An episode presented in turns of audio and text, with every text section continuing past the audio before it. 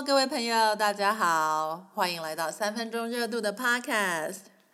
常常收听我们的节目呢，可以帮助你破解生活的困难，会让你的生活更好哦。好，那今天呢，我要来探讨一样东西，它跟我们妈妈的生活很有关系。啊，这个东西呢，就是累，我很累。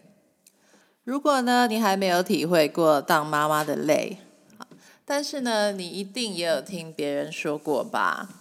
从你小的时候呢，是不是常常听你爸爸妈妈总是会抱怨，像是钱不够用啊，啊，他们也会喊自己很累啊。然后呢，你现在在观察你身边当父母的朋友，那他们是不是开口闭口也是生活好累啊，没有时间呢？像我年轻的时候呢，是完全不懂这是什么概念哦，哈。那每个人不都是一天二十四小时吗？那为什么当了妈妈就会没时间呢？嗯，小孩不是你只要喂饭给他吃，他就会自己长大了吗？那妈妈最多不过就是煮饭嘛。好了，不过我当了妈妈之后呢，也真的觉得超累的哦，哦，而且我的 累呢，并不是睡一觉就会好的那种累。而是我觉得自己好像被打入一种累的地狱里头，好，而且我会一直不自觉的向下一层走。那最可怕的就是呢，我知道我又要进入下一层累的地狱了，但是我没有办法走出来，我也没有办法改变这一切。那我曾经呢觉得很痛苦，好，我也很抗拒这种疲累。我大概有连续一两年的时间。我每天晚上呢，总是累到连刷牙跟洗澡的力气都没有了。那我白天明明也很累啊，好，但是我晚上却会失眠。那然后我早上起床呢也很累，因为我昨天晚上没有睡好嘛。好，到了周末呢，我也要被轰炸一整天。所以我那一段时间一天二十四小时啊，一周七天，好，大部分的时间我所感受到的东西就只有累而已。那我也很少会处在有能量的状态，不管我是出门啊、开车啊、煮饭啊，或是跟小孩独处，那这些简单的事情呢，我都会感觉很害怕，因为我的精神很差啊，注意力呢也总是不集中，所以我很怕自己开车的时候会晃神。那出门呢，我就会怕忘了关瓦斯。哦，那小孩一吵，你累的时候呢，就会特别想要揍他们。那我也会怕自己家暴小孩哈。接着呢，我发现疲累，它真的让我失能了。我连生活基本的事情呢，都快要做不好了。哦，而且我也没有办法去做任何能让我觉得快乐的事情，或是任何学习成长的事情。那我的生活最后就只有剩下累。啊，还有很痛苦，哎，然后呢，有一天我突然间发现到，哈，哎，我的累好像不太正常，哎，哎，因为我觉得我老公上班其实比我更累哦，哈，但是他睡一觉起来，那精神就很好了。他表面上看起来我很累，那但是每个人都会累啊，对不对？那累了我们就是休息嘛，那你休息完了就会有精神啊。但是为什么我的累？是没有办法复原的呢，嗯，那这跟我年轻的时候所感受到的也不一样啊。那曾经呢，我也有说服我自己哦，哈，可能是因为养小孩本来就是这么累吧。哎，不过呢，直到我看了这一本书，我才知道，啊，原来我的累是一种习惯，好，那他们是在不知不觉之中造成的。如果累是一种习惯呢，那我只要改变习惯，那我就不会累了嘛。好了，那当我看完了这本书之后，我花了一年多的时间，很刻意的去改变我自己的习惯。好，现在呢，我是真的不累了。啊，我每天大多数的时间都会感觉到自己很有能量，那我的心情呢也比较正面。而且呢，我也真的完成了很多事情哦。我觉得自己呢，真的有休息的时间啊。不管我做什么，那我也大部分都是很 enjoy 我自己正在做事的片刻。诶，我也很期待我的每一天呢。好啦，那究竟是哪一本书它有这么厉害呢？好，这本书呢，它的书名叫做《妈咪 Burn Out》，作者呢是叫做呃这个 Sheryl Tigler 博士哦，哈，他是一位住在美国科罗拉多州的心理咨商师。那书里面的内容呢，大多都是他客户的故事。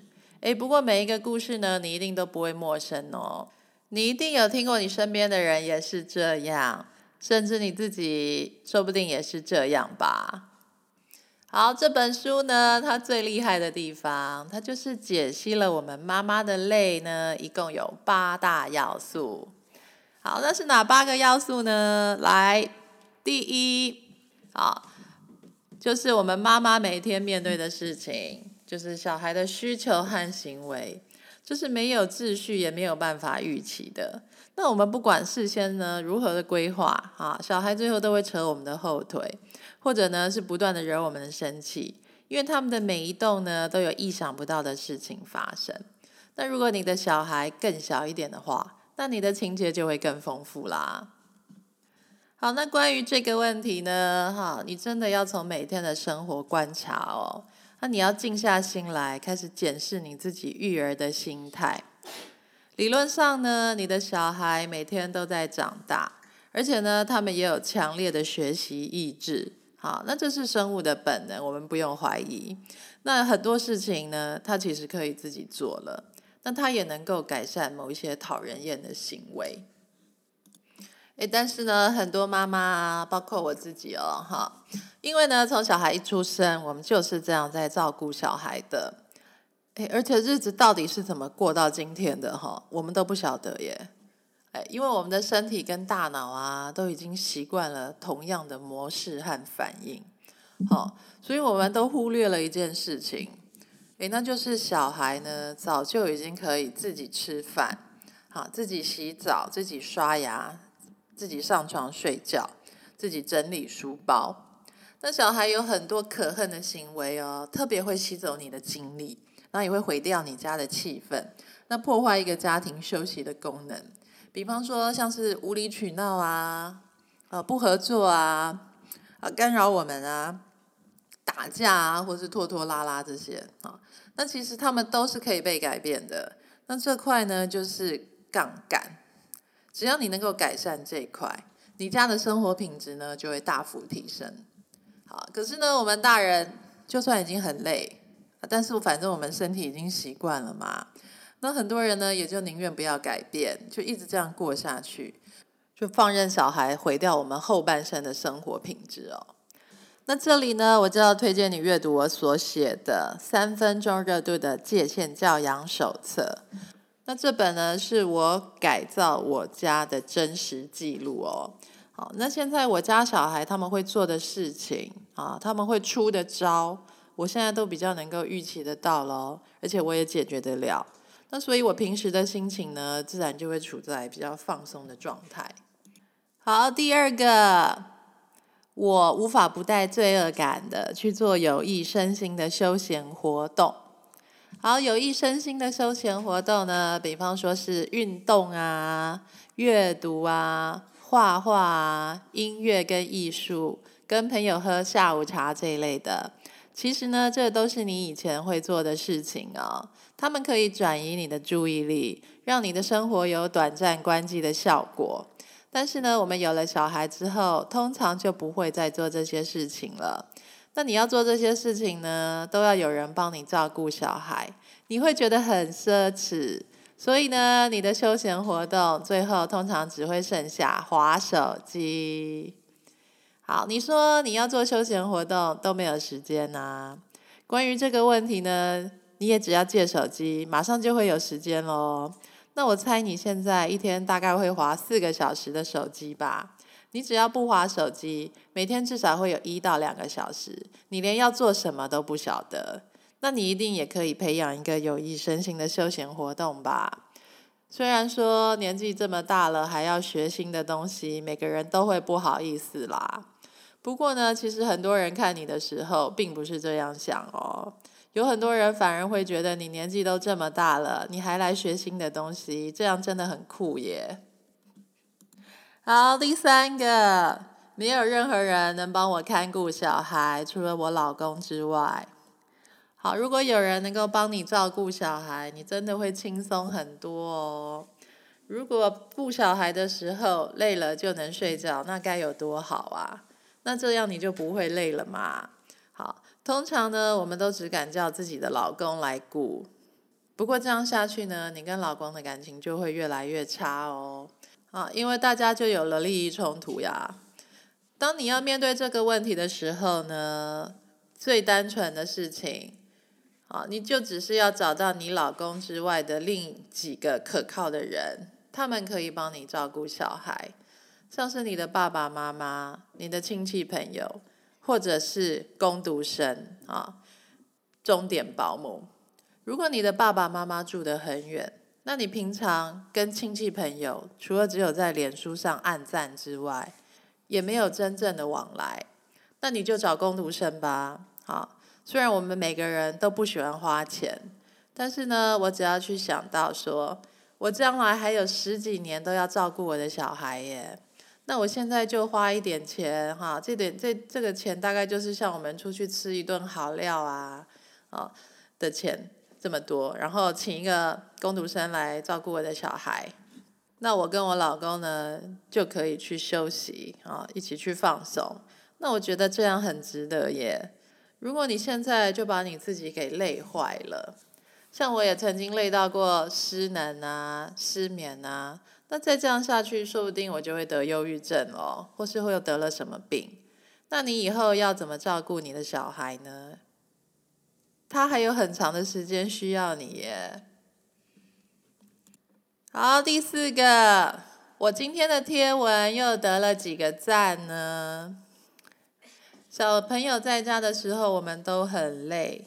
好，那但是呢，只要跟另外一个人成人说话，当我们跟其他人有连结的时候，这个会振奋我们的心情哦，而且会驱散我们的疲累。好，但是孩子在家的时候呢，你不可能讲电话。好，那所以就会靠着贴文来得到与外界的连接。如果我现在 po 一个母爱文。那贴文又有几百个人按赞的话，哇，那真的是很补血的事情诶。好，可是呢，只要当你一直去看、一直去回的时候，你好像真的能得到一点安慰吧。不过呢，你也就是因为这样啊，渐渐的会被社交媒体控制住哦。好，那你如果想要克服这个问题呢？啊，我觉得你就是真正的开始跟别人见面。好，或是讲电话，那你从根本上呢，把你的社交习惯从网络移回现实。有空的时候呢，你就打电话给你的朋友、你的家人，你要不然就是找他们出来哈。那你说没有人要跟你见面，也没有人要跟你讲话，这怎么办呢？那你就打给你妈妈嘛，好，因为你妈妈一定会很想要有人听她讲话。要不然呢，你就是去帮别人付出一点你的时间，你去去帮别人做一点事情，好，这种人呢，在现在的社会已经很少了哦。这样子的话，你就会有很多跟真人见面和说话的机会，你会得到真正的社交连接哦，哈。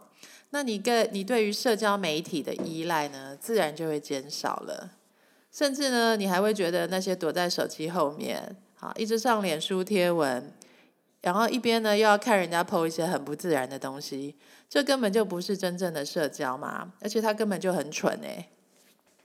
好，第五，我只是想给我小孩最好的东西。好啦，你的小孩呢，其实不需要最好的东西，他也能长大哦。啊，通常呢，我们并不需要是豪门。我们也会花过多的钱在小孩的身上，那我们会不断的买新的玩具啊、衣服啊，还有鞋子。好，那等他们长大了之后呢，你就是想要让他上最好的学校，好，帮他选择最顺畅的人生道路。但你无法忍受他没有得到最好的东西。那其实说穿了，当他没有得到最好的东西的时候，你比小孩还要痛苦哦。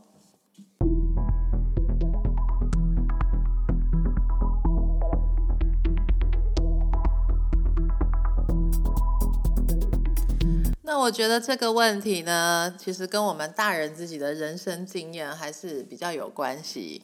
啊，如果你自己本身啊是一个勇于尝试，而且时常失败，但是也会在失败中学习的人，那你对于给小孩最好的东西这件事情，可能就不会那么执着吧。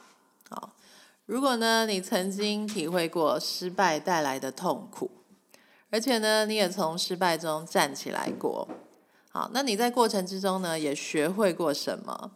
那你就会相信失败其实并没有那么可怕，而且你搞不好还会很感谢失败，他们把你变成一个更好的人啊。但是呢，如果你自己只有走过一条顺畅的道路，你并没有体会过失败所带来的力量，那你就无法教你的小孩这件事情，他就是诶，失败其实并不可怕哦。好，好吧，说穿了，这个世界上只要你不是富二代。啊！一旦你尝试想要做任何事情，你通常都会失败的。好，不管你是想要创业，你是想要投稿，你是想要找工作，你想要告白，好，你百分之九十都会失败的。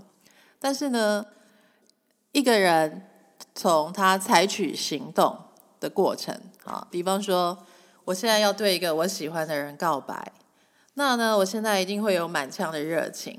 然后我也会小心翼翼的策划，我会一直构思各种行动。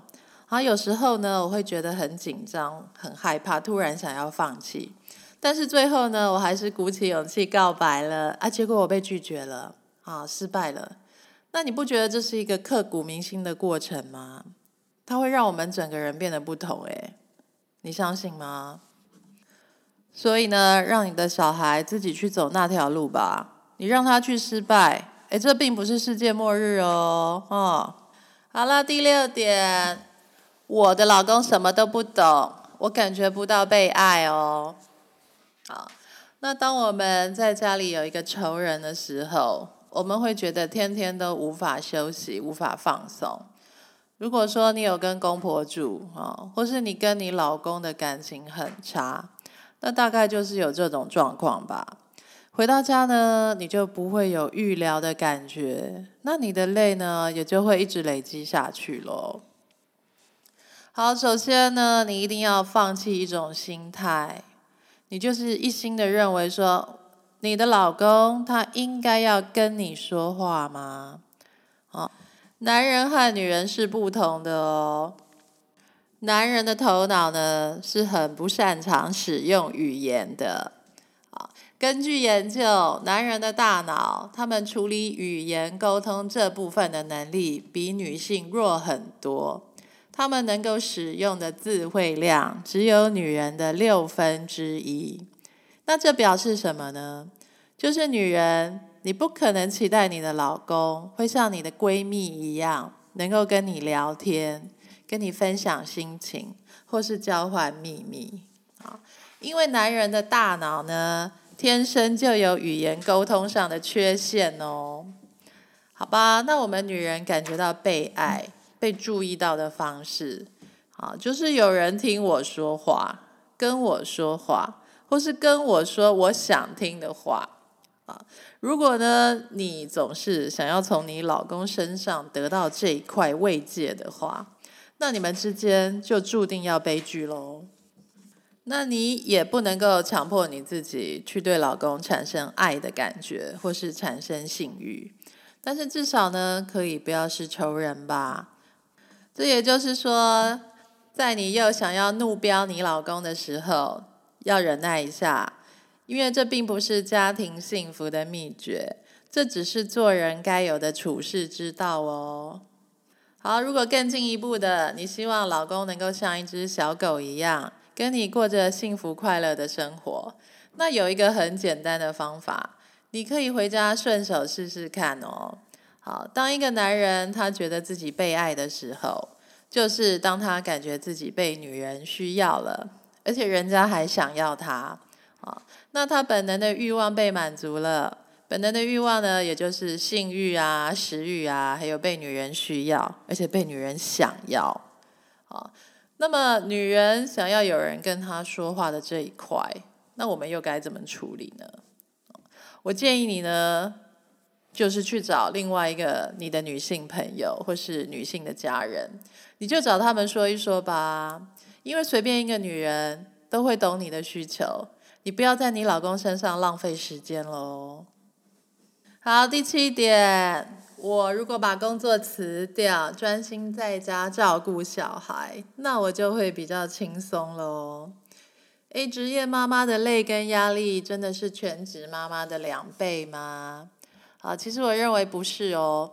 因为呢，身体的累就是累，但是心里的累呢，最终是一种主观的感受。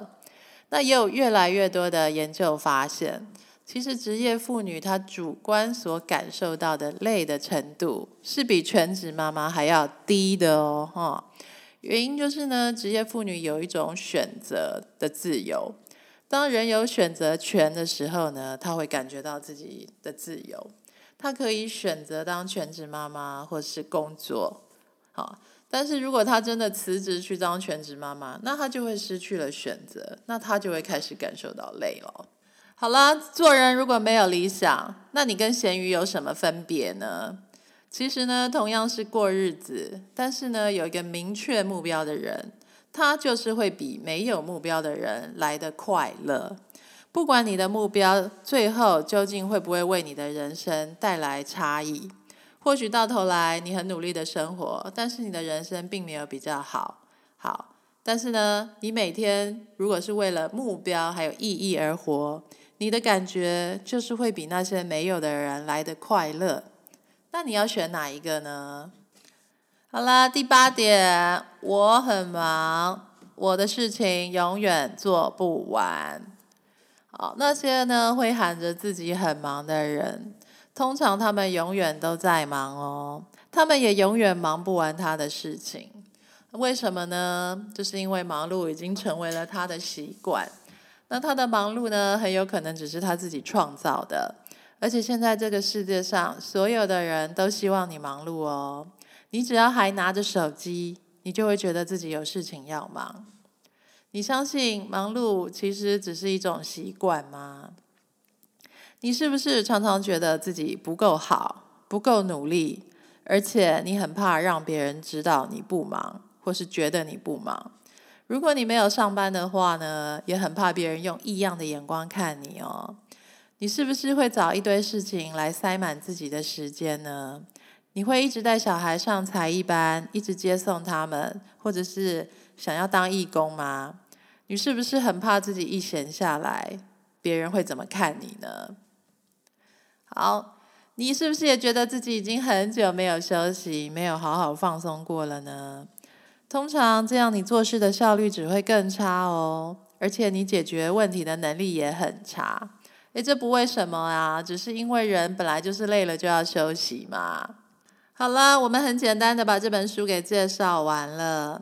如果呢，你还想要知道更多的话，就常常来逛我的部落格吧，readmemo.com。我们还会分享更多实用的方法，帮助你戒掉疲累的习惯哦。